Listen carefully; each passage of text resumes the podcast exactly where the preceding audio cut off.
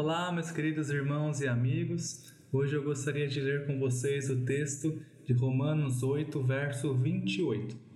Diz assim a palavra de Deus: E sabemos que todas as coisas contribuem juntamente para o bem daqueles que amam a Deus, daqueles que são chamados por seu decreto. Com certeza você já leu esse texto antes. Este é um dos textos preferidos da Escritura, principalmente quando nós passamos por momentos de tribulação. Mas se todas as coisas cooperam para o bem daqueles que amam a Deus, por que nós passamos por dificuldades? Será que naquele momento nós não estamos amando a Deus?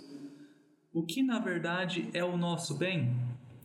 Este texto ele não pode ser compreendido interpretado fora do seu contexto o versículo 18 diz assim: Porque para mim tenho por certo que as aflições deste tempo presente não são para comparar com a glória que em nós há de ser revelada. Qualquer dificuldade que passamos pode ser, não pode ser comparada com o prêmio, a glória que está reservada para nós nos céus. E o final desse texto complementa essa ideia nos versículos 29 e 30, dizendo: Porque os que dantes conheceu, também os predestinou para serem conformes à imagem de seu filho, a fim de que ele seja o primogênito entre muitos irmãos.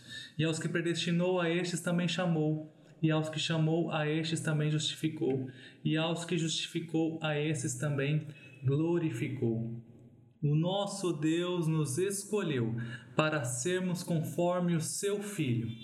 E a ressurreição de Jesus é a certeza que este propósito, o nosso bem, será cumprido plenamente e seremos transformados de glória em glória pelo Espírito do nosso Senhor.